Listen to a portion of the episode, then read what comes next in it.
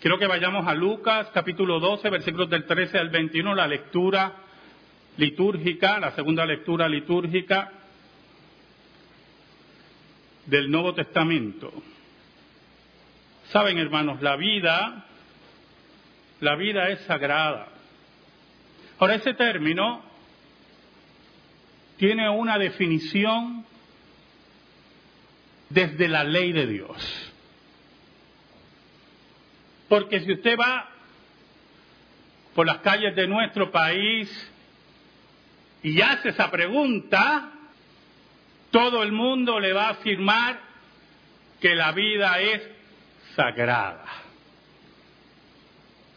Toda vida humana es sagrada. Y como dice un autor, desde su concepción hasta el último hálito de vida, todos los seres humanos, hombres, mujeres, de toda etnia y tribu, su vida es sagrada. Pero ese concepto, ese concepto filosófico, surge del pensamiento bíblico, del pensamiento judeo-cristiano. Ese concepto se ha cambiado por calidad de vida. Por lo tanto, cuando la gente le pregunta, cuando usted le pregunta a las personas, mejor dicho, que si consideran a la vida sagrada, en un número alto lo que ellos están pensando es en la calidad de vida. No están pensando en que intrínsecamente la vida es sagrada. No están pensando que cada ser humano ha sido creado a la imagen de Dios.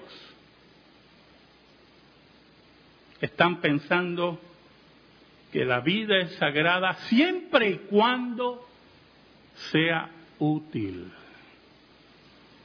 Hay una palabra, una mala palabra para mí, que voy a decir, despreocúpense, no soy loco, la palabra suicidio. Pero creo que más mala que esa palabra es suicidio asistido. ¿Cuál es la diferencia entre que la vida es sagrada y el concepto de calidad de vida?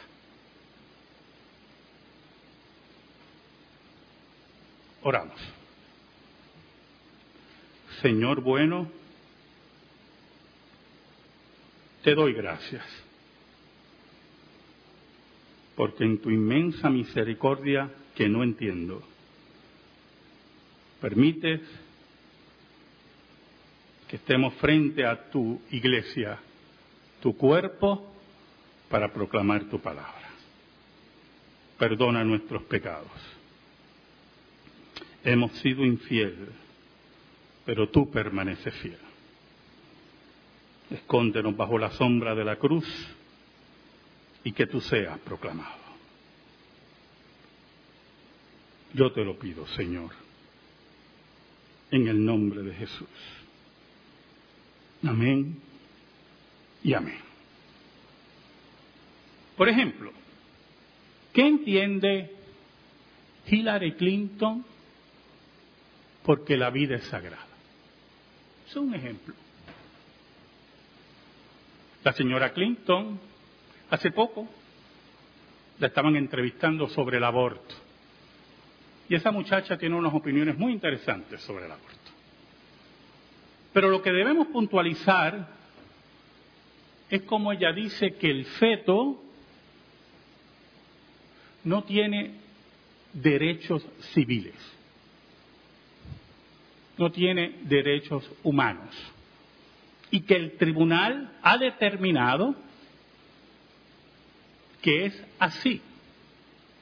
Por lo tanto, ella ve la vida a través de la calidad de vida que pueda enfrentar la mujer el matrimonio que ha concebido ese bebé. Si ellos están interesados en proseguir con su vida egoísta de desarrollo profesional, en la cual ellos interpretan que su bebé puede interrumpir, por lo tanto la mujer tiene derecho de matar a su hijo. Sí, porque yo no voy a venir con eufemismos. Terminar el embarazo. Eso yo se lo dejo a Hillary Clinton. La escritura es clara. La calidad de la vida de esa familia, de lo que ellos interpretan que calidad de vida, va sobre lo sagrado que es la vida. Para ellos, la vida no es sinónimo de la imagen de Dios en cada ser humano. La vida es sinónimo de aquello que es calidad, de aquello que me da placer, de aquello que me ayuda a desarrollarme y a encontrarme, frases muy bonitas, ¿verdad? A encontrarme conmigo mismo. Y por lo tanto, cuando yo veía a la señora Clinton diciendo esas palabras, pensaba, el ejemplo clásico, ¿verdad? En los gobiernos totalitarios. Por ejemplo, del punto de vista filosófico del nacionalsocialismo, los judíos afectaban la felicidad y la calidad de vida de Alemania. ¿Me está siguiendo, hermano? Por lo tanto, si los judíos afectaban la calidad de vida de Alemania, los judíos debían ser expulsados. Y, la primera parte del gobierno nacional socialista era expulsar a los judíos. Pero posteriormente, porque el pecado es dinámico, los ideólogos se sentaron y pensaron, ¿por qué mandar esa basura judía fuera de nuestro país y no eliminarla del planeta Tierra. Porque a la larga y a la postre nosotros, el tercer rey, va a dominar el mundo. Y no queremos ver judíos que afectan la calidad de vida. Y comenzaron los campos de concentración y la solución final. Hubo un caso muy famoso en los Estados Unidos de una pareja, profesionales, jóvenes. Escúcheme bien, hermano. Escúcheme muy bien, que estamos en tiempos muy peligrosos, más de lo que usted cree. Esa pareja tuvo un hijo y nació con síndrome de Down. Me acuerdo que cuando leí esa noticia, yo creo que estaba soltero. Así que el término no era síndrome de Down, ¿verdad? Era mongoloide.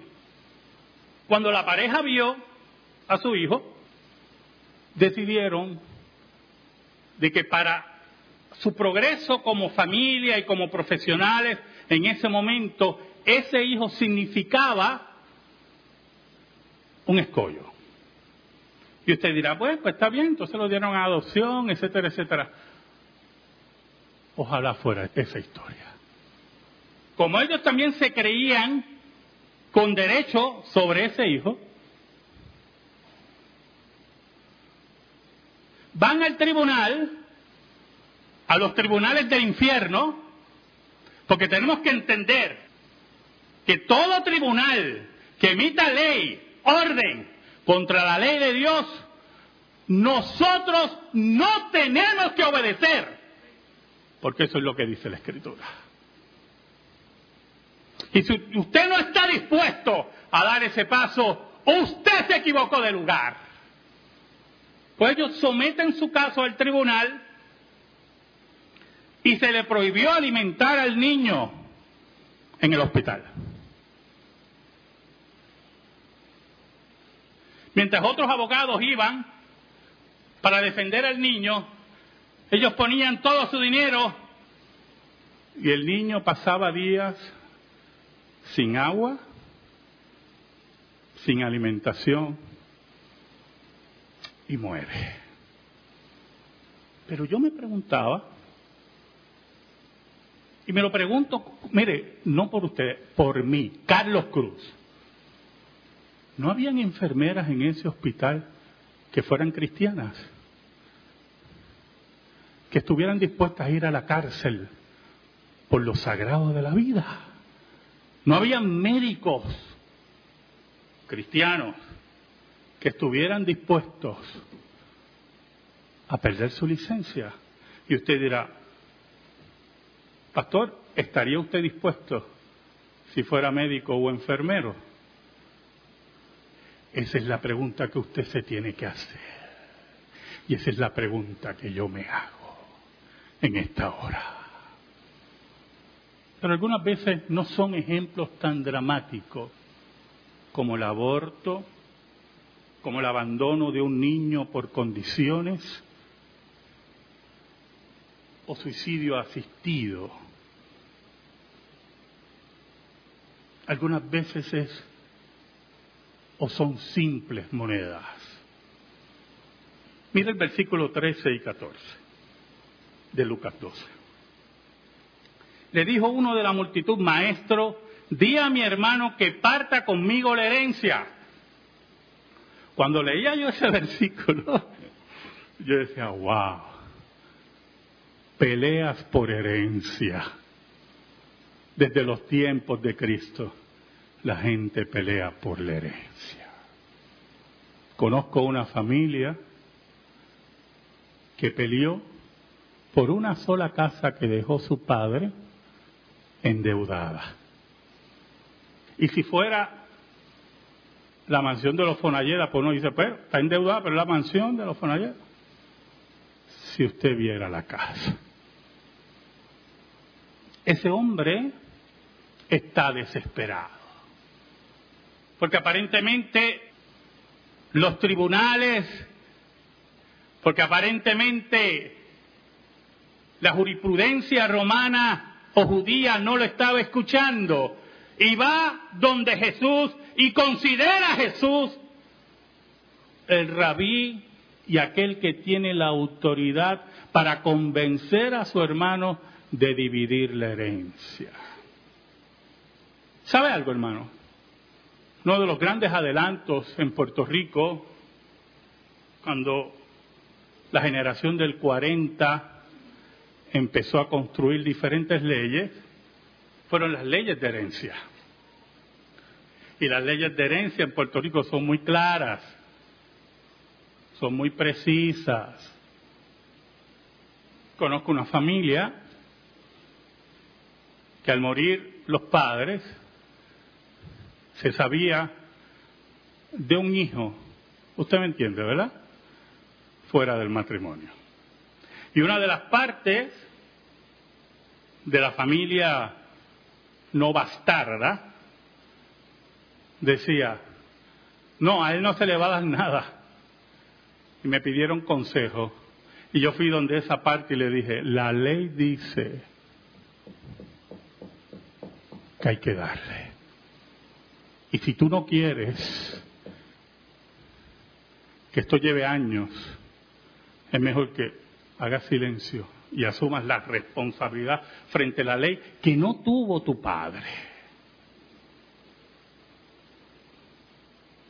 El versículo 14 nos dice, mas él le dijo, hombre, ¿quién me ha puesto sobre vosotros como juez o partidor?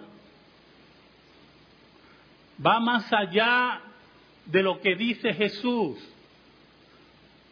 ¿Por qué te preocupas por los bienes?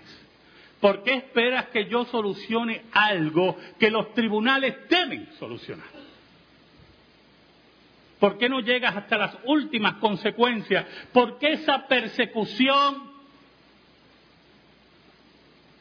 por el dinero y por las propiedades?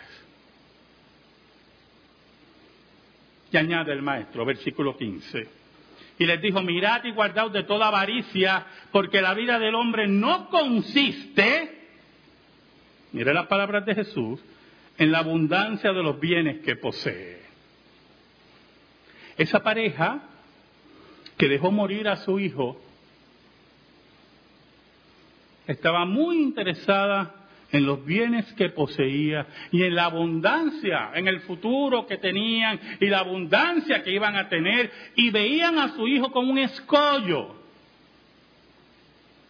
Y no entendían lo sagrado de la vida. Y un día tendrán que darle cuentas delante de Dios.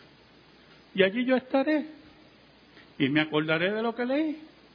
Y diré, esos son, qué bien. Para ellos no era lo sagrado de la vida, era la calidad de vida. Entonces Jesús como maestro, ¿verdad? Que era el ministerio principal de Cristo, no hacedor de milagros, maestro. También les refirió una parábola diciendo, la heredad de un hombre rico había producido mucho. Y eso no es ningún problema, hermano. Todo lo contrario, debemos trabajar, hombres y mujeres honrados. Si queremos estudiar, estudiamos y sacamos provecho a nuestros estudios.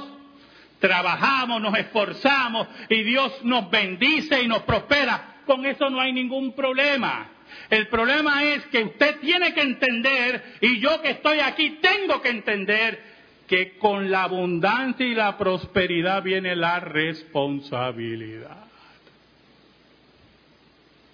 Eso es lo que no entendía este hombre. Mire cómo pensaba, mire el versículo 17. Y él pensaba dentro de sí diciendo, ¿qué haré porque no tengo dónde guardar mis frutos? Nunca pensó en ayudar a su familia. Primera responsabilidad, Nunca pensó en el reino de Dios. Nunca pensó en aquel que pueda tener necesidad que él conozca. Pensó como el joven rico.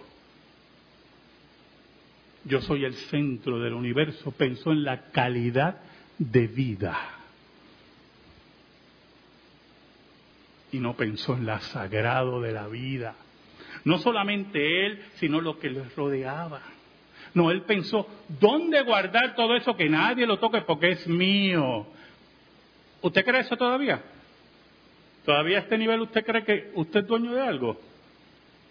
Jesús tiene una conclusión muy interesante sobre eso. ¿Usted se cree dueño de su trabajo? ¿Usted se cree dueño de su vida, de sus hijos? O pastores que se creen dueños del púlpito. De aquí nadie me saca. ¿A qué Dios sirve? No es el Dios de la Biblia. Oiga, y él pensaba y no tenía ningún tipo de responsabilidad, como dice la escritura, que trae el tener bienes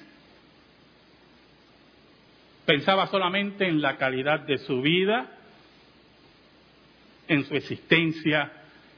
Era un avaro y un egoísta, dice Jesús.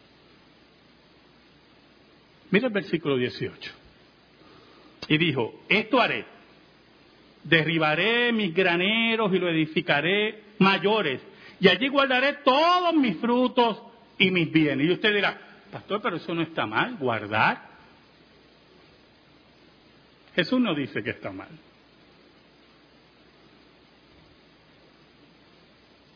Es con la intención que usted guarda el problema. Es como usted mira su chequera. Hay muchas formas de mirar su chequera y su cuenta de ahorro.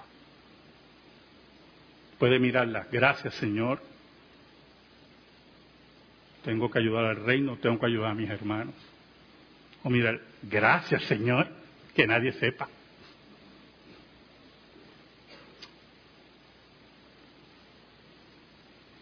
¿Sabe?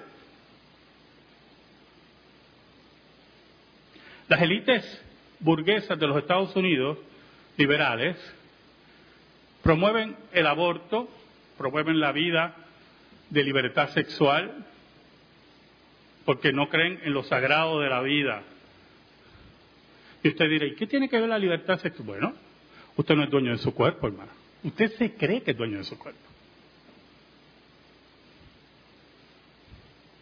Pero lo que usted haga con su cuerpo va a tener consecuencias en su vida y en los que lo rodean. Si usted es desordenado con su cuerpo, las leyes de Dios los va a alcanzar usted.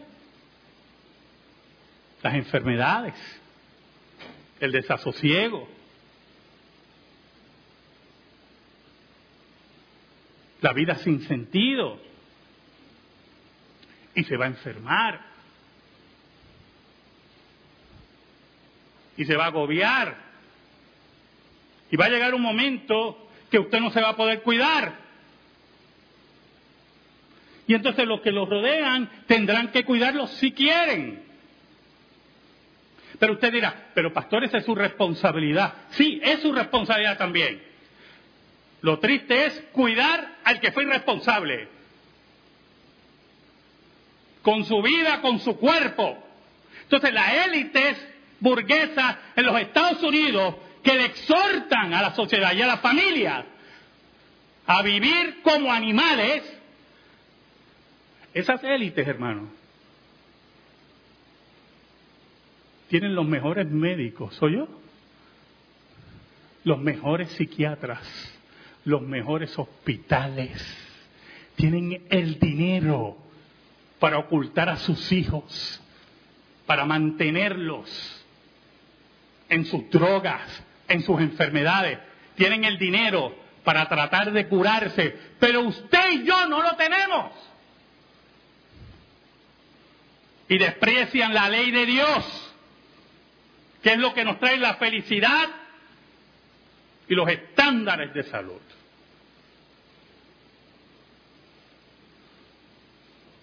Cuando usted oye a artistas de Hollywood que, que ganan unas cantidades obscenas de dinero.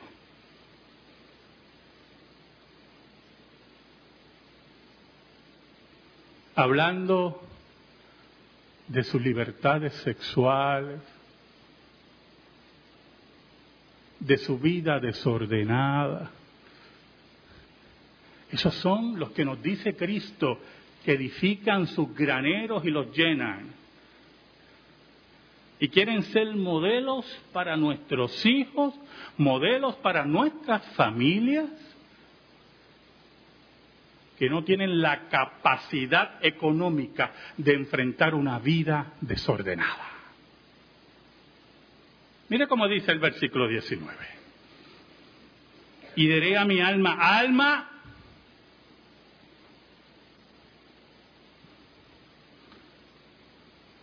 muchos bienes tiene guardados para muchos años. Repósate, come, bebe, regocíjate.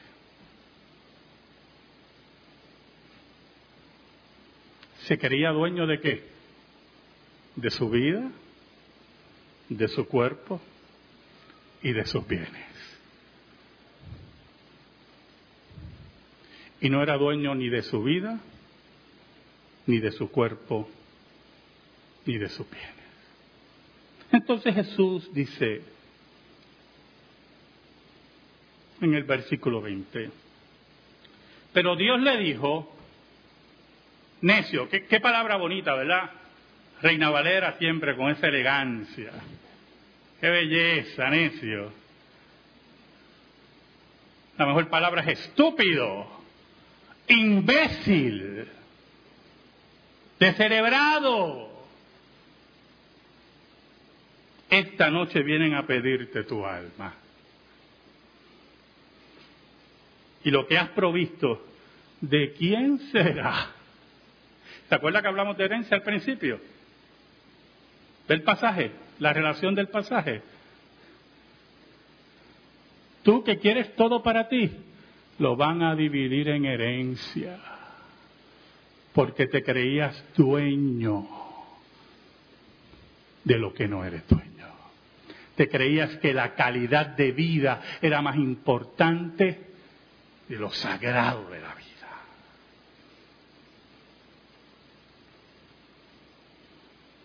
Entonces Jesús nos invita, el maestro que siempre tan especial, ¿verdad? Maestro, ¿verdad? El maestro.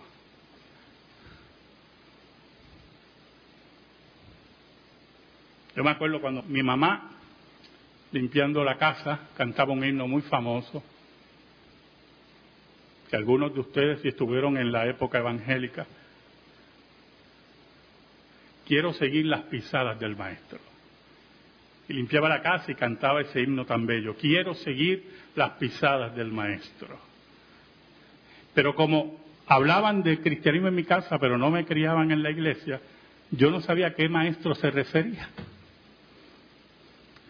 Y como yo era de la escuela pública, pues pensaba en mis maestros, en mi mente como niño. Y yo decía, ¿qué maestro será? Cuando nosotros comprendemos lo sagrado de la vida, cuando entendemos la ley de Dios, que Dios, Dios ha creado a todos los seres humanos con su imagen, cuando entendemos que ningún tribunal nos dicta lo que nosotros tenemos que creer de la vida, y cuando entendemos que nuestra felicidad es Dios, entenderemos las palabras de Cristo en el versículo 21.